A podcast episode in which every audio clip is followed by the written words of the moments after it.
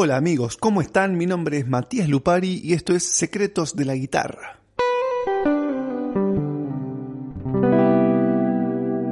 Les doy la bienvenida a este nuevo episodio donde vamos a estar hablando de algo que en la guitarra suele ser un poco complicado, que es el tema de buscar las notas en todo el mástil de la guitarra.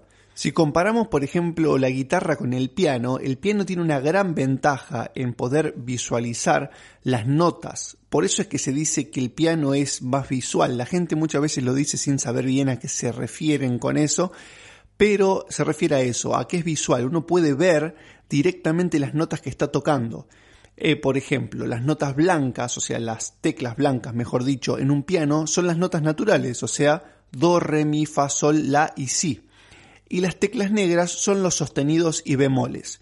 Eso en la guitarra no lo tenemos claro, todo lo contrario, están como distribuidas por todos lados de una forma mm, un poco caótica al comienzo. Pero bueno, de a poco en este episodio vamos a ir desmantelando todo ese misterio y vamos a tratar de que se logre de una manera sencilla.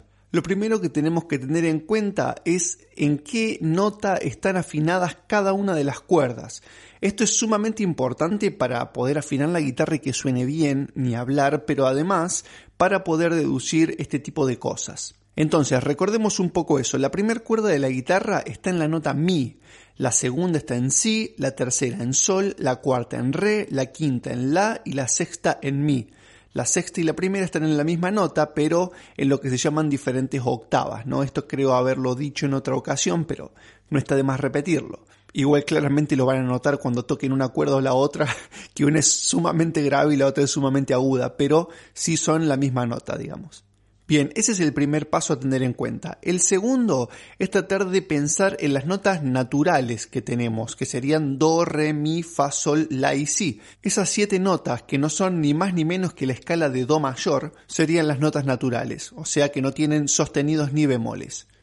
Vamos como primer paso a tratar de encontrar en la guitarra estas siete notas cuerda por cuerda en todo el mástil. Lo que tenemos que tener en cuenta es la distancia que hay entre cada una de estas notas, porque las, las notas de una escala están separadas por una determinada distancia, que se llaman tonos y semitonos. En la guitarra la distancia de tono está dada por dos notas separadas por otra nota en el medio. Por ejemplo, del casillero 3 de la sexta cuerda al 5 de la sexta cuerda, siempre tengan en cuenta esto que estamos hablando de la misma cuerda, ¿sí? del tercer al quinto casillero de la misma cuerda tenemos un tono de distancia, porque esas dos están separadas por el casillero 4, ¿sí? Eso sería un tono. Y un semitono sería cuando las dos notas están pegadas, o sea, no están separadas, están una al lado de la otra, por ejemplo, la sexta cuerda en el casillero 3, esa nota, y la nota de la sexta cuerda en el casillero 4.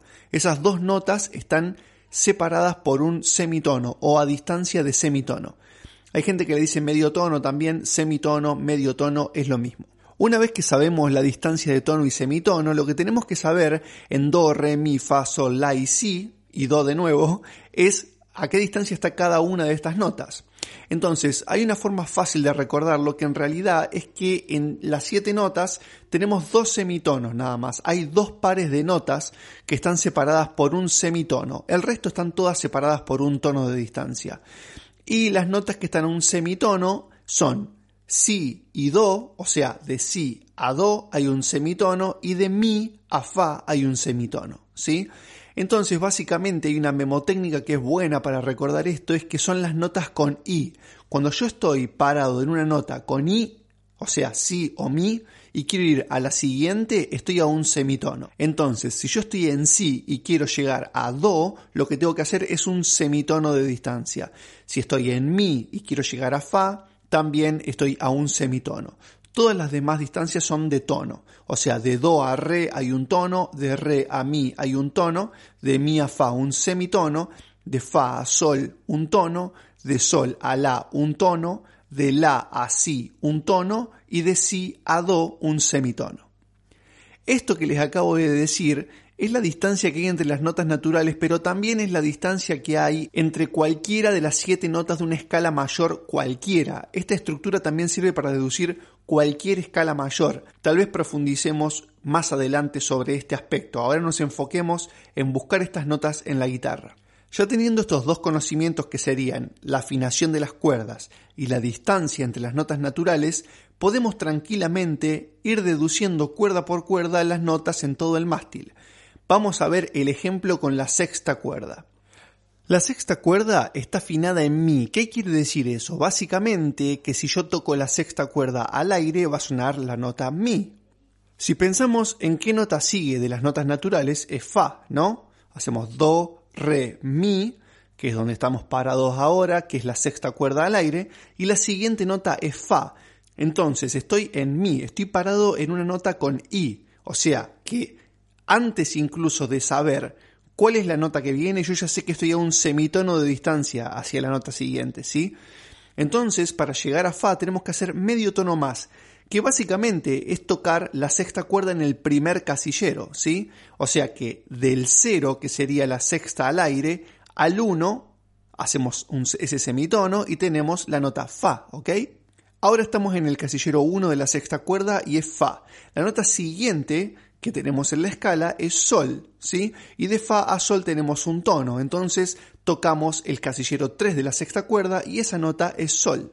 Bien, ahora la nota siguiente es La, que tenemos que hacer un tono también, entonces en el quinto casillero de la sexta cuerda tenemos la nota La. Luego para llegar al Si tenemos que hacer otro tono y tenemos el Si en el séptimo casillero de la sexta cuerda. Ahora estamos en una nota con I, o sea, un Si. Tenemos que llegar a Do y tenemos que hacer un semitono, así que el Do estaría en la sexta cuerda en el casillero número 8. Después de Do a Re tenemos un tono, así que el Re en la sexta estaría en el casillero número 10. Y por último de Re a Mi tenemos otro tono y ahí llegamos al casillero número 12. Y como se habrán dado cuenta ya en la mayoría de las guitarras, el casillero número 12 está marcado de una forma específica, generalmente en las acústicas y en las eléctricas con dos puntos. Eso es para indicar que ya llegamos a la octava de lo que son las cuerdas al aire, o sea que desde ahí todo se vuelve a repetir. Desde el casillero 12 es de nuevo el punto de partida como si fuera cero.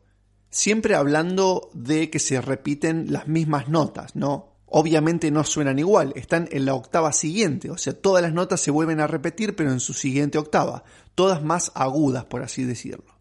Este proceso que hicimos con la sexta cuerda lo podemos hacer tranquilamente en cualquiera de las otras. Veamos por ejemplo los primeros casilleros de la quinta cuerda. La quinta cuerda dijimos que era la. Entonces la siguiente nota sería un si. De la a si tenemos un tono. Entonces para tocar un si en la quinta cuerda tengo que pisar el segundo casillero de la quinta cuerda. Ahora estoy en una nota con i. Estoy en si. Entonces, para llegar a Do necesito un semitono. Entonces, el Do lo encuentro en el tercer casillero de la quinta cuerda. Y así sucesivamente. Puedo seguir por toda la quinta cuerda y después por todas las otras cuerdas. Bien, eso sería para buscar las notas naturales en la guitarra, sin sostenidos y sin bemoles. Pero, ¿cómo es toda esta cuestión de los sostenidos y bemoles? En el piano, como les dije, es muy sencillo porque son las teclas negras y punto pero en la guitarra tenemos toda esta cuestión que es medio difícil de visualizar. Básicamente los sostenidos y bemoles se encuentran en la nota que separa las notas que están distanciadas por un tono. Como les dije, por ejemplo, si tocamos la sexta cuerda en el primer casillero tenemos Fa. Y si tocamos la sexta cuerda en el tercer casillero tenemos Sol. Y ahí en el medio tenemos el casillero 2, que lo salteamos porque de Fa a Sol tenemos un, un, tono de distancia. Pero esa nota del medio, ¿qué es? Bueno, esas notas que están en el medio son sostenidos o bemoles. Y sí, pueden ser o sostenidos o bemoles, depende de cómo lo pensemos. El sostenido lo que hace es como aumentar un semitono más agudo una nota. Por ejemplo, si yo en el casillero 1 de la guitarra, en la sexta cuerda, tengo Fa, si yo piso el casillero 2 va a ser Fa sostenido, ¿sí? Lo que estoy haciendo es subir un semitono, el Fa, y tengo Fa sostenido. Y el bemol hace lo contrario, o sea, baja medio tono la nota. Entonces, ese Fa sostenido en el segundo casillero también puede ser llamado Sol bemol, porque en el tercer casillero yo tengo la nota Sol, y si pienso de forma descendente, y hago tercer casillero sol y bajo medio tono al casillero 2, puedo pensar que esa nota también es sol bemol, ¿sí? Por lo tanto, el segundo casillero de la sexta cuerda puede ser tanto fa sostenido como sol bemol. A fines prácticos es lo mismo, pero si van a rendir a la facultad teoría musical, depende de la escala que estén usando, que se lo pongan como correcto o como incorrecto. Hay veces que es más correcto teóricamente decir fa sostenido o sol bemol, dependiendo los casos y la escala que estemos usando. Les recomiendo firmemente practicar muchísimo la sexta y la quinta cuerda, todas las notas, casi de memoria o de memoria. Eh, con el tiempo no va a quedar otra y además va a ser una forma eh, muy práctica para entender sobre todo los acordes con cejilla, que al comienzo aprendemos los acordes con cejilla con tónica en sexta y en quinta cuerda. Entonces saber las notas en la sexta y en la quinta cuerda va a ser de mucha utilidad también para las escalas porque buscamos las tónicas generalmente en la sexta y en la quinta. Entonces es eh, de suma importancia tener siempre a mano las notas de la sexta y la quinta cuerda, siempre ahí eh, bien sabidas. Bueno, mi gente querida, gracias como siempre por haberme escuchado, gracias por llegar hasta acá. Siempre les recomiendo buscarme en las redes, Instagram, Facebook, busquen algunos de mis cursos en Hotmart, yo siempre dejo los links abajo en la descripción del episodio. También pueden escuchar mi música en Spotify si así lo desean. Y bueno, nada más, lo dejamos acá, les mando saludos, éxitos y nos vemos en el próximo episodio. Saludos.